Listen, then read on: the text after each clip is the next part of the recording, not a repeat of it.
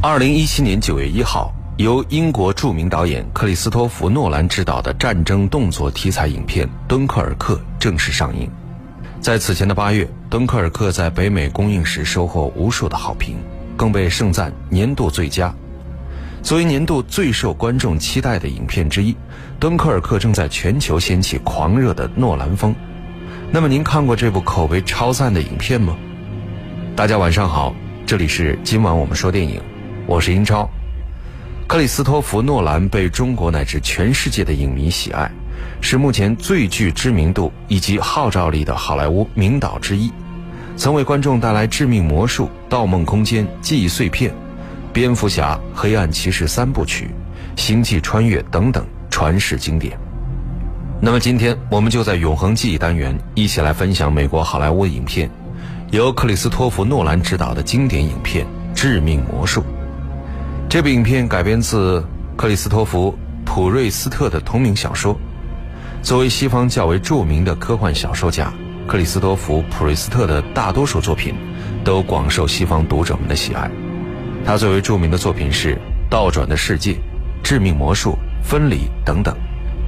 除了受读者欢迎之外，他的小说作品还曾多次获得英国小说科幻奖、雨果文学奖等多项享有盛誉的文学奖项。他也堪称是英国科幻文坛的巨匠。那么，根据他的小说改编而成的影片《致命魔术》，更是获得了出众的好口碑。好的，那么接下来，我们就一起来分享这部影片《致命魔术》。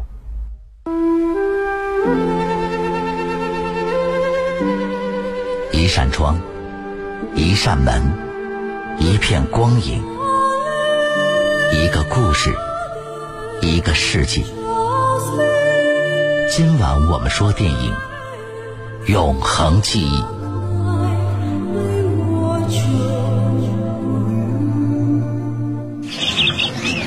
每个魔术都包含三部分，第一部分叫虚则实之。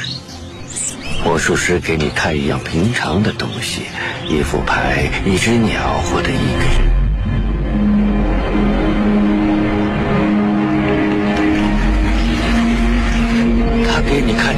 西，也许会请你检查，证明这东西货真价实。当然，可能完全不是那么回事。第二部分叫偷天换日。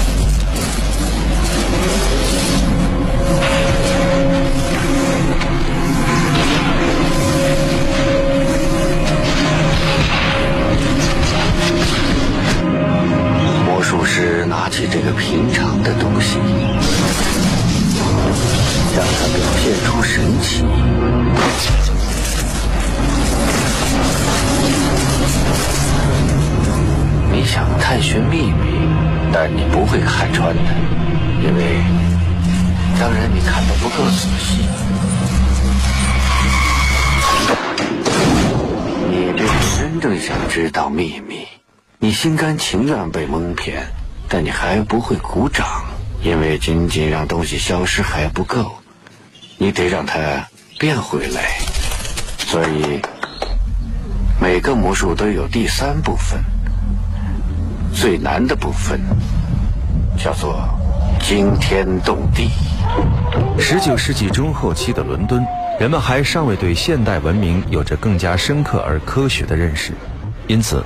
魔术师这一职业，在这座堪称国际化的大都市里，有着颇高的地位。尤其是休·杰克曼扮演的贵族出身的魔术师罗伯特·安吉尔，更是这一行业的代表人之一。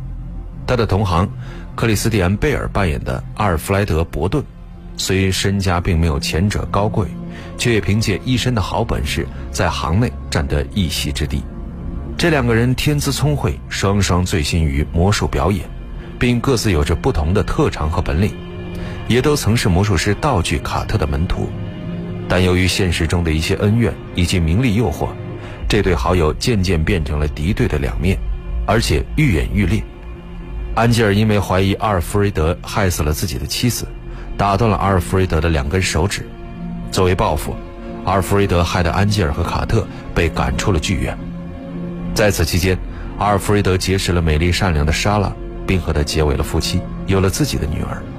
而安吉尔和卡特为了重新开始，则打造了自己的剧场，并且找来漂亮的女助手奥利维亚。但阿尔弗雷德也在这时又发明了新的魔术——瞬间转移。阿尔弗雷德做到在数秒之间出现在舞台的不同地方，这让安吉尔再次变得烦躁起来。现场的反应热烈吗？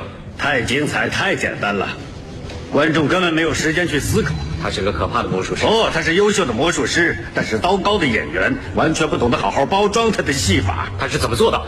用替身？不不不，不会这么简单，这戏法一定很复杂。那是因为你看不透他的秘密。最后出场的那个人一定是用的替身。我看过他的把戏已经三次了，最后高潮出场的一定是他本人。哦，不是，从第二个柜子里出来的，保证是他本人。是同一个人。他受伤的手戴上了手套，仔细看一下就能分辨出来。他不懂得给魔术包装，可是我懂。对，我们可以把这当成重头戏。对，他夺走我的人生，我偷他的戏法。说的对，我们得找一个跟你相似的人。他没有用替身。我不知道波顿真正的秘密。我知道，你知道。你要么等他退休后买他的这个戏法，不然就请你照我说的做。我能想到的唯一办法，那就是用替身。好吧，看清我的样子，找个影子替身吧。在奥利维亚的帮助下，安吉尔找到了替身吉拉德，通过复制包装阿尔弗瑞德的魔术，再次获得了成功。但是奥利维亚发现安吉尔却并不因此而高兴。怎么了？是与你前亲？不，是朕表演不够完善。包的那一套根本不能和我们相比，毫无风格。但他可不是躲在台底下享受胜利。我一定要知道他的秘密。为什么？那样我才能做得更好。我要你去为他做事。你在开玩笑吧？你当我的间谍？我们刚刚起步，你却要我离开？这样才会有进步。想清楚。奥利维亚观众都喜欢卡特的版本。我们要是能刺探到真正的秘密，就能上演本世纪最精彩的魔术。他知道我在为你干什么，所以他才会雇你。他想要知道我的秘密。他凭什么相信我？你会对他讲出真相。虽然有些不情愿，但是奥利维亚还是按照安吉尔的吩咐，成功说服阿尔弗雷德成为他的助手。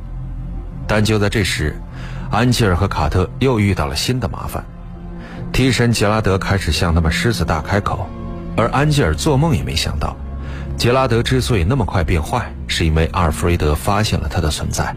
阿尔弗雷德教唆杰拉德，并在安吉尔的一次表演当中潜入后台撤掉了安吉尔的道具，致使安吉尔摔断了腿，然后又利用杰拉德让安吉尔当众出丑。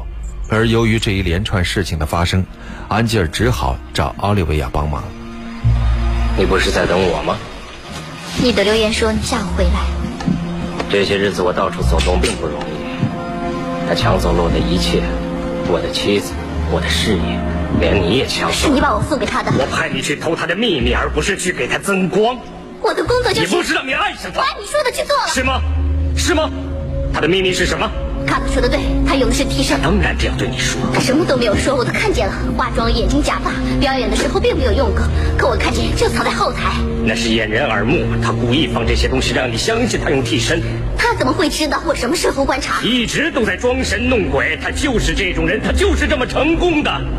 他生活在表演中，明白吗？他跟你睡觉，并不代表信任你。你以为你自己看穿了一切是吗？伟大的丹东只是个蠢材。他的笔记本，你偷来的。今晚拿过来给你看。我本以为你能弄懂一部分，可是现在看不懂，看不懂。没人能懂，这是编码，即使有解码的关键字，也要几个月才能破译。要是没有关键的字，可能永远解不了。我试试。没时间了。如果明天早上不放回原处，他会知道是我偷了的。离开他吧。不行，他知道我住哪。这是他的日记，他所有的秘密现在都在我的手上了。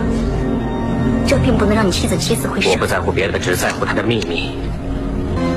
我呀，去他的工作室，造成入室盗窃的假象。他会知道是你干的。对，是我，不是你，明白吗？我已经爱上他了。那要你这样做太难为你了。就这样，安吉尔失去了奥利维亚的支持，而为了得到日记本中的那个关键字，安吉尔和卡特联手抓住了阿尔弗雷德的道具师法伦，逼迫阿尔弗雷德写出了解密的关键字。最后，安吉尔根据阿尔弗雷德写下的关键字“泰斯拉”，远赴美国科罗拉多，找到当时研究交流电的著名科学家尼古拉·泰斯拉以及他的助手埃里。我需要不可能的东西。你熟悉这句诗吧？人类的追求超越他的能力，那是谎话，是人类的能力超越他的神经。社会一次只能容忍一项变革。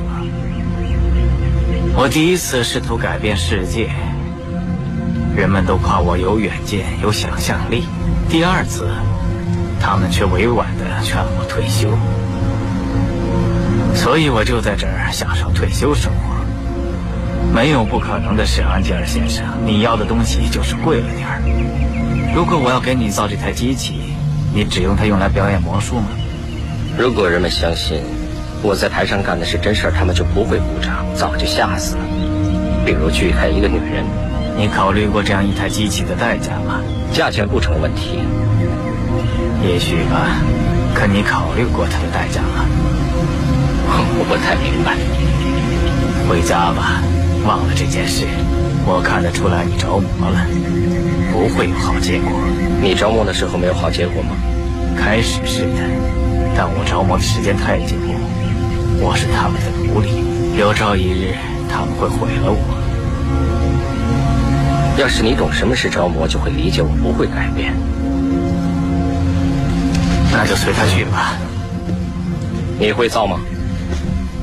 希望你可以享受山里的好空气。我已经开始造了，不过需要些时间。就这样，安吉尔开始了漫长的等待。而在等待的过程中，安吉尔再次翻看了阿尔弗雷德的日记本，发现了阿尔弗雷德和奥利维亚的一个秘密。原来，奥利维亚从一开始就背叛了安吉尔，并且和阿尔弗雷德联手，故意把安吉尔引到科罗拉多。得知这一消息，安吉尔立刻找到泰斯拉，责怪他根本造不出瞬间转移装置。而泰斯拉为了证明自己，便向安吉尔展示这个真正的瞬间转移装置。泰斯拉把一只猫放进瞬间转移的装置当中，眨眼之间，两只一模一样的猫出现在了山上。而这时，安吉尔才安心离开了实验室。几天之后，泰斯拉的实验室遭遇大火，并在他临走之前留下了安吉尔要的那个装置，并一直叮嘱安吉尔要毁掉装置。但是安吉尔却执意把装置带回了伦敦。开始了他更加绚丽的瞬间转移表演。与此同时，阿尔弗雷德和他妻子莎拉之间的矛盾却越发严重。莎拉不能忍受阿尔弗雷德和奥利维亚的暧昧关系，更不能接受奥利维亚称呼阿尔弗雷德为 Freddie。最后，莎拉来到阿尔弗雷德的工作间，回想起他们出现的场景，以及现今在餐桌上冷落自己的丈夫。一阵痛苦的挣扎之后，莎拉选择了上吊自杀，但对此阿尔弗雷德似乎毫无感觉，这让奥利维亚有些难以接受。弗瑞迪，你从来不提他，一次都没有。我干嘛要提起他呢？嗯，他是你生命的一部分。现在他离开了，他自杀的前一天曾经想约我见面。想和我讲讲你的事情，可惜我太软弱了，不敢面对他。可，可他想对我说什么？你真想知道我的秘密？就是我从没爱过莎拉，从没爱过他。你和他结婚了，对，还生了孩子。可那只是我的一部分。并不是全部的我。这个我遇到了你，坐在这儿的这个我，我爱你，奥利维亚。我爱你是真的，这才是你要知道的事实。你完全可以在另外一个餐厅对另外一个女人，同样的说起我。我不会。你会的。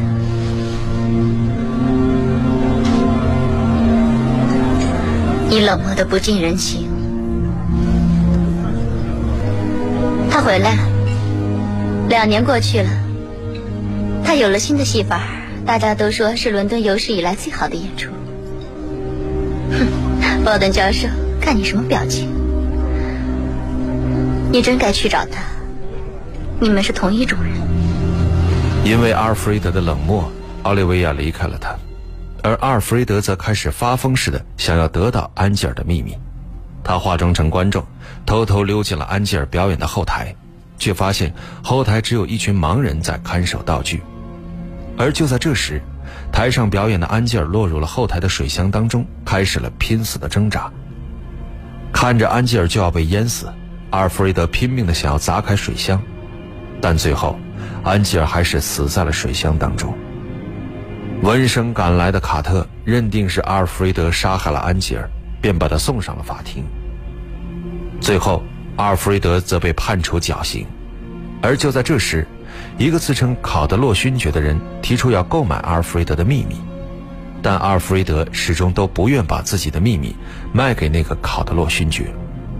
这一天，考德洛勋爵带着阿尔弗雷德的女儿杰斯来到了监狱，可是阿尔弗雷德一眼就认出。所谓的考德洛勋爵，其实只是安吉尔假扮的。就这样，安吉尔带走了杰斯，但安吉尔没有想到的是，卡特竟然发现了他的秘密，并且找到了他。卡特不能接受安吉尔所做的一切，而安吉尔也承诺不再使用那个瞬间转移装置，并和卡特把瞬间转移的装置运送回了剧场。但在卡特走后，一个和阿尔弗雷德一模一样的人突然出现了。并且枪击了安吉尔。安吉尔确信阿尔弗雷德已被吊死，所以他猜想眼前这个人是阿尔弗雷德的道具师法伦。原来，安吉尔在第一次使用瞬间转移装置的时候就已经被成功复制，而且他当场就要将复制出来的那个安吉尔开枪打死，所以他的每一次表演都会有一个复制的安吉尔被丢进水箱淹死。你们是孪生兄弟。你一直都是法伦，不，我俩都是法伦，也都是波顿。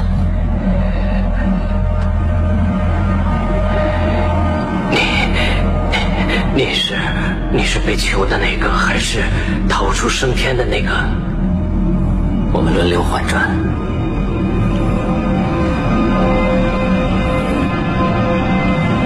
戏法就是我们互换身份。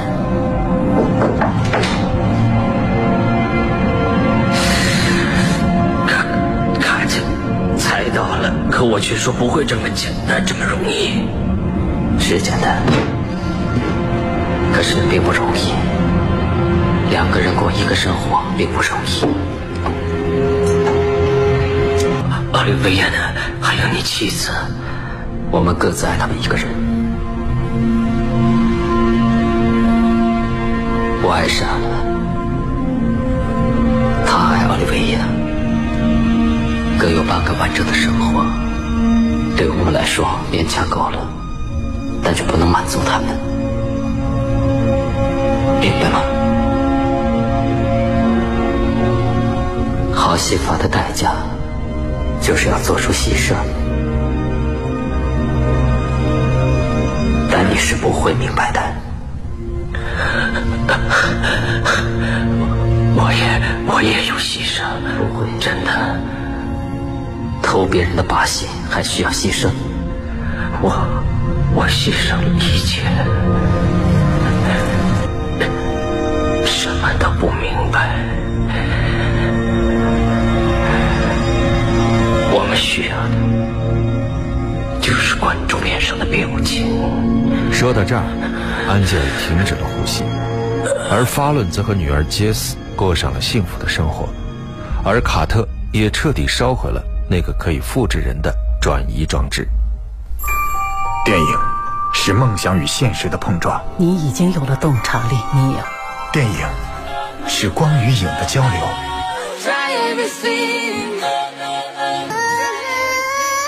记忆中的过往，幻想中的未来。今晚我们说电影，精彩上映。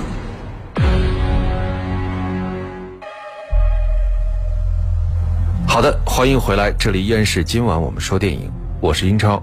今天我们一起来分享的是美国影片《致命魔术》。为了拍摄这部影片，克里斯托弗·诺兰特意为两位男主角克里斯蒂安·贝尔和休·杰克曼请来了专业的魔术师，他自己更是查阅了很多魔术大师的相关资料。可以说，观众们在银幕上看到电影当中的每一个关于魔术表演的场景。都跟克里斯托弗·诺兰精心准备和不懈努力有着莫大的关系。值得一提的是，这部影片是阿尔弗雷德扮演者克里斯蒂安·贝尔同克里斯托弗·诺兰继《蝙蝠侠前传》之后的二度合作，所以他们之间合作起来也更加的有默契。为了顺利拍摄好影片，克里斯蒂安·贝尔私下里也做了充分的准备。事实上，很久以前，克里斯蒂安·贝尔就对魔术产生浓厚的兴趣。因为魔术师们时常就在人们的眼皮底下表演出各种令人意想不到的花招和技巧，实在是令人惊奇。节目最后，一起来分享由汤姆·约克演唱的《分析》。这里是今晚我们说电影，我是英超，代表制作人小强，录音师叮当，感谢各位收听，下期节目再会。